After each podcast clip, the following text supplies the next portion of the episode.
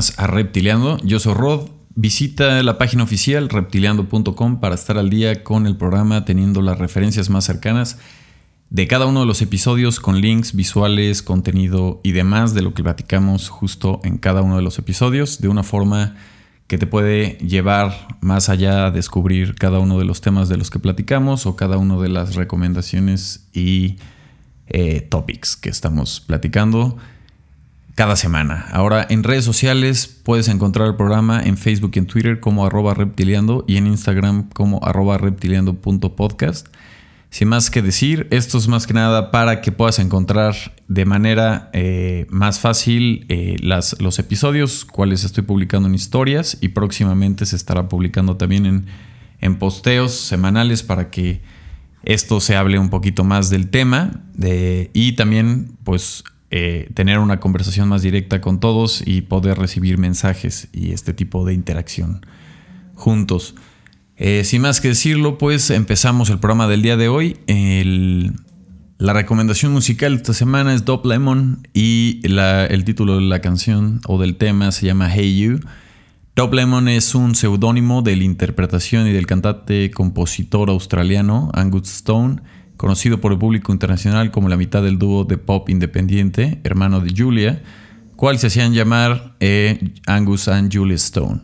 También lanzó, lanzó material por parte, con, parte del nombre Lady of the Sunshine y también bajo su propio nombre, eh, con un sonido de rock más flojo de los 90 que en el proyecto anterior. El primer álbum de Dope Lemon surgió al escribir en casa, en su granja y tocar con amigos en su estudio de grabación. Los colaboradores anteriores, Ronnie Brown de la banda The Walking Who y Elliot Hammond de la banda de Delta Riggs, se encuentran en los que aparecen en este debut terminado llamado Honey Bones, que llegó a Universal en primavera del 2016. Esto le siguió el EP Houndstooth eh, a principios del 2017 y aunque Stone eh, volviera a trabajar con su hermana para grabar su cuarto LP colaborativo llamado Snow, el proyecto Dub Lemon se revivió a principios de mil, del 2019 con el sencillo Hey You, el tema recomendado para la semana de hoy, acompañado de un anuncio del segundo álbum de estudio, eh, Smooth Big Cat, eh, y una gira que lo acompaña ese mismo año. Con un enfoque más conceptual, el álbum se centró en el personaje principal de Smooth Big Cat, descrito por el propio Stone como una criatura mística del ocio. El álbum que continúa con el sonido de rock playero y sus precedores fue lanzado en BMG en el verano del 2019. Dejo la recomendación, el video está increíble y pues trae este álbum completamente un sonido bastante rico. Entonces pues bueno, pues para que los que quieran escuchar eh, algo que igual no habían escuchado y digo es, es del año pasado, está bastante bueno. Pero sin más por momento, pues vamos al episodio del día de hoy.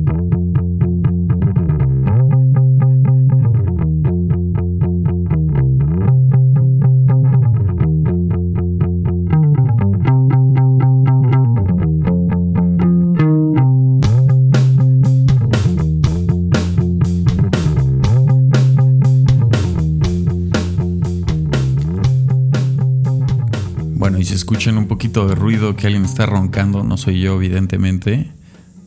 Es mi perro, pero no, no quería salirse del cuarto.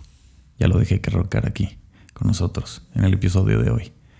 Entonces, bueno, mm, para todos los que disfrutan de un buen disco y complementarlo con una portada y artes gráficos, más tema de colección y, disfrutar eh, del disco visualmente, se encuentra Secret Seven Inches presenta obras de arte del 2020 de bastantes artistas como Michael Gondry y muchos más. Y por primera vez los fanáticos pueden ver las 700 fundas en línea antes de ser subastadas. Les explico un poquito más eh, que este año será totalmente virtual. Entonces, eh, Secret Seven ha anunciado eh, bastantes artistas de los cuales estarán colaborando este año. Y de lo que trata es que cada año en la subasta Secret Seven tiene artistas de renombre y emergentes que diseñan las carátulas de discos para una de las siete pistas seleccionadas. Esto se muestra en una exposición y se subastan con fines benéficos. El giro de esta identidad del diseñador de cada manga o sleeve eh, permanezca, permanezca en secreto hasta que se compra el disco. Entonces esto es lo que tiene el twist, ¿no? Desde el 2012 esta fórmula ha proporcionado eh, mucho combustible para conjeturas y debates entre los fanáticos, con la obra de algunos artistas más obviamente distintiva que la de otros, y ha brindado muchas sorpresas a los compradores afortunados.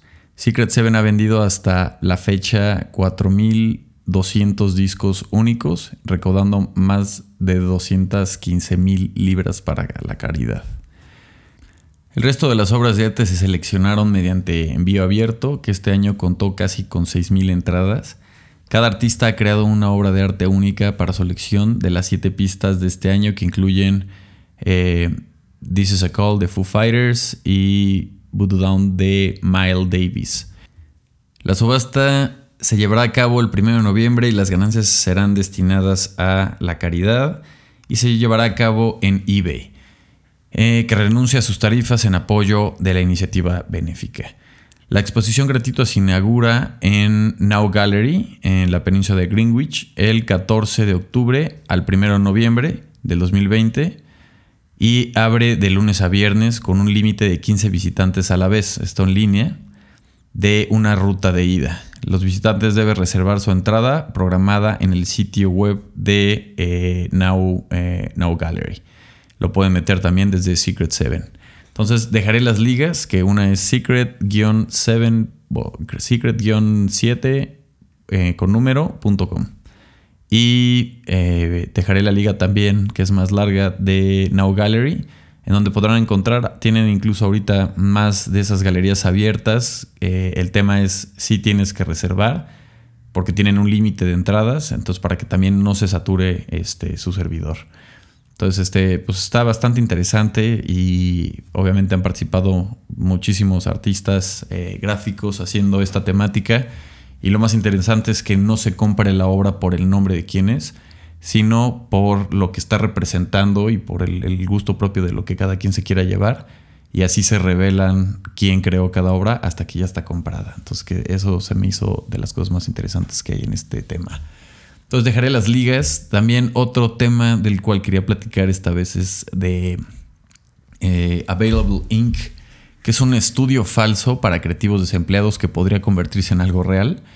Dos creativos que se llaman William Grave y Sanders Boss, eh, que son creativos de la industria de gráfica audiovisual, también de, este, publicidad, se quedaron sin trabajo y crearon esta empresa, Available Inc., en, LinkedIn, para ver si este, se unían como, pues, por, hacerlo, digamos, algo, una broma, nada más para ver qué pasaba. Y muchísimos creativos de grandes, grandes niveles eh, se acercaron a ellos para decir que ellos querían trabajar. Entonces empezaron a recibir bastantes ofertas de, de quererse sumar al equipo y empezaron a ver que una broma, digámoslo así, se empezó a crear que, deciden que posiblemente se pueda crear esta, esta compañía.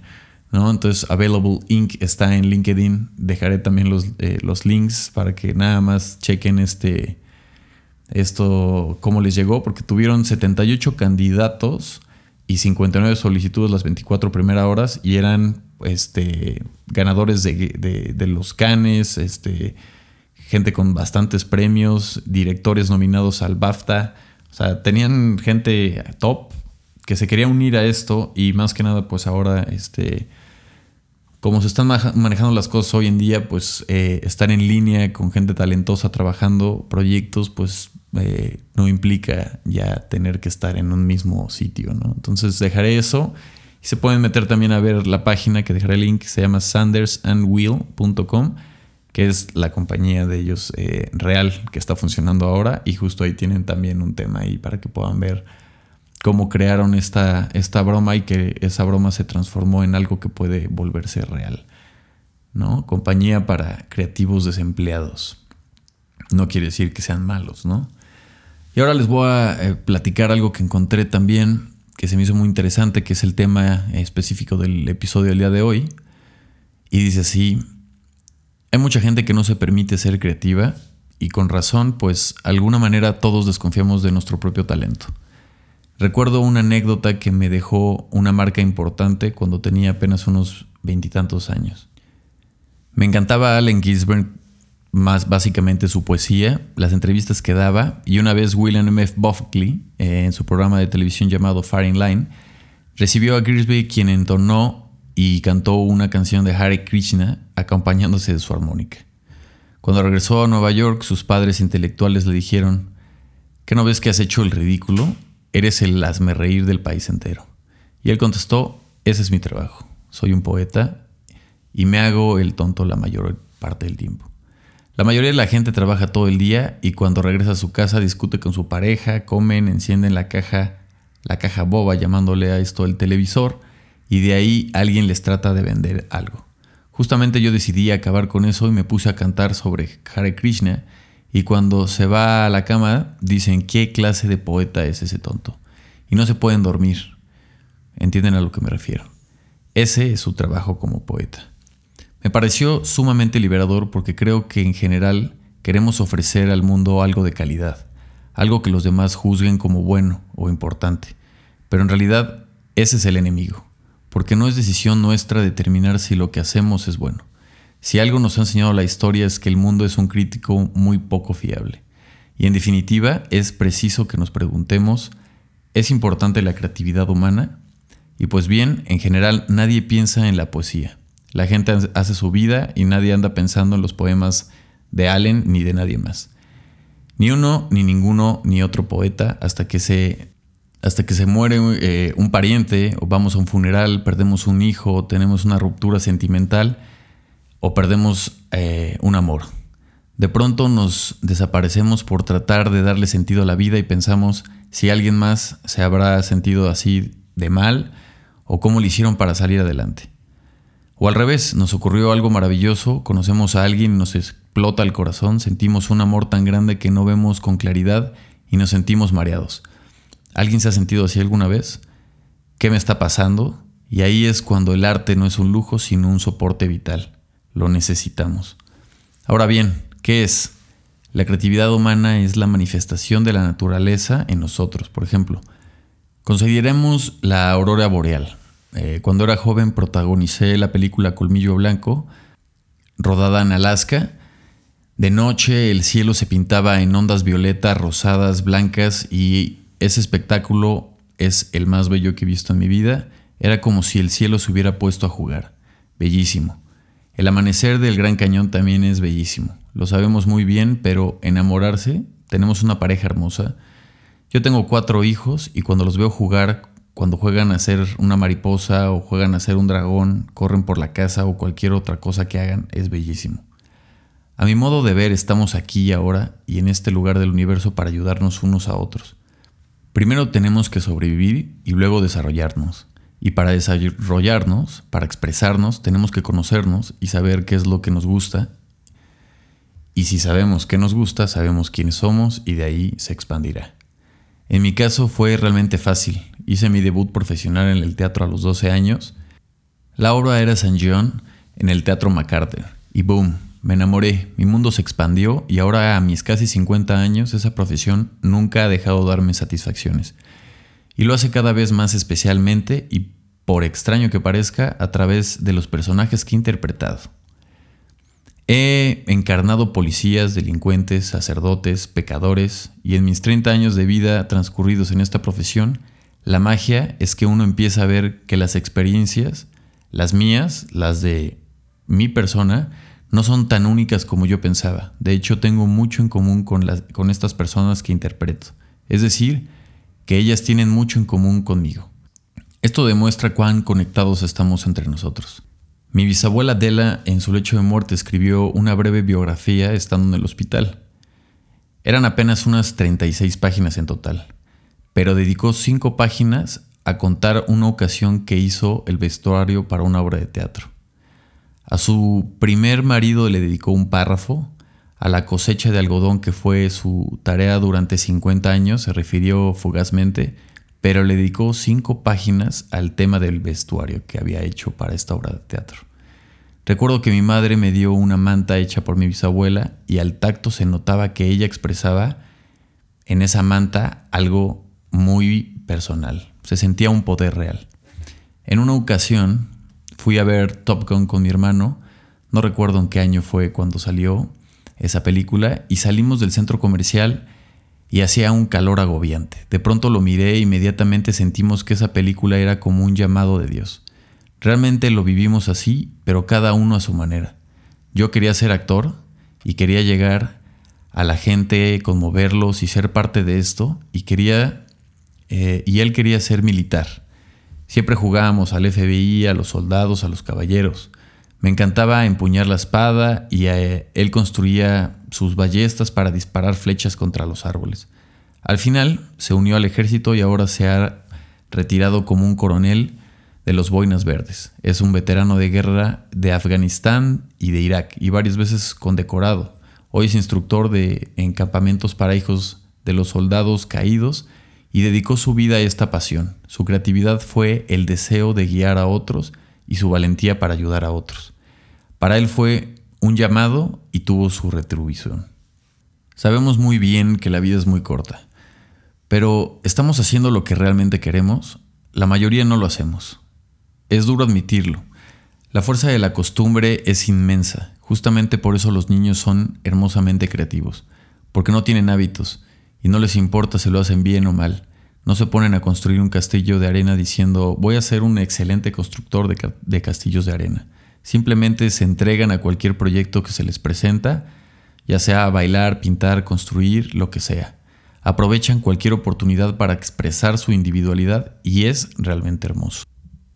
Hay algo que a veces me preocupa cuando hablamos de creatividad, porque puede impresionarnos como algo meramente estético, cálido o agradable.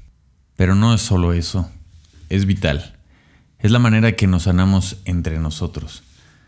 Cuando cantamos nuestra canción, cuando cantamos o contamos nuestra historia, cuando pedimos a otro que nos escuche y a la vez lo escuchamos, establecemos un diálogo y ahí comienza el proceso de sanación.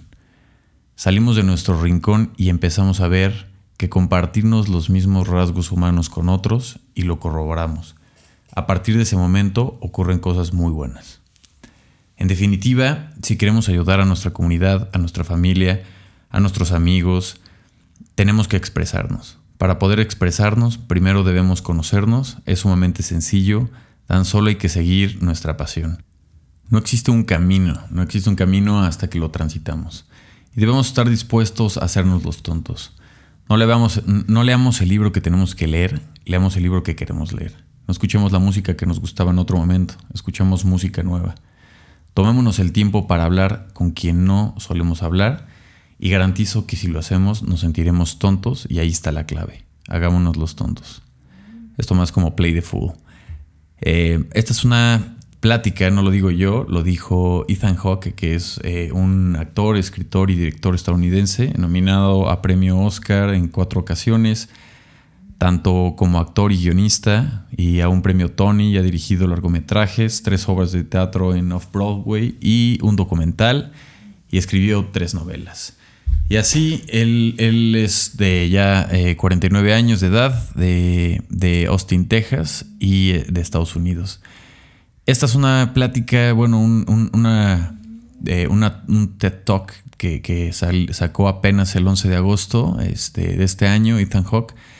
Y me pareció bastante interesante, me, gustaba, me gustó la forma en la que se expresó de la necesidad del tema creativo y más eh, como el, el, principal objetivo de cómo, cómo, lo narra él, de no es como por querer ayudar a la comunidad y eso, que, el mundo va a ser muy crítico siempre, de si lo estamos haciendo bien y cada vez la actualidad nos lleva a esta perfección y comparación con muchísimos eh, profesionales y gente que lo está haciendo muy bien. El tema es más bien qué, tan, qué tanto te está sirviendo a ti mismo, ¿no? Entonces creo que, lo que, que cualquier cosa que estés haciendo en, tu parte creativa, eh, lo estés disfrutando y te esté llevando a, mejorar constantemente. Pues me gustó compartírselas y esto fue todo por hoy en el episodio número 37 de Reptiliano. Muchísimas gracias por escuchar el episodio del día de hoy, número 37. Ya saben, todas las referencias de este episodio están en reptiliando.com. En el último episodio estará marcado, este es el número 37, y ahí encontrarán todos los temas que hablamos hoy, incluso eh, la, TED Talk de Ethan Hawke eh, en, este, en video, ¿no? Para que lo puedan ver, si quieren este, ver incluso cómo se expresa él de toda esta plática muy personal que, eh, expresa su, pasión por lo que hace y la creatividad y la visión y forma de cómo él ve esta, esta parte de la magia, ¿no? Entonces, este, pues sigan el programa de Reptiliando, denle follow en, Spotify, que eso ayuda mucho. Y también si pueden dar una reseña en Apple Podcast, los, cualquiera que, que, lo esté escuchando en, este, en esta plataforma. Incluso pues pueden dejarlo en cualquiera de sus plataformas favoritas. Yo soy Rod y nos vemos en el siguiente episodio.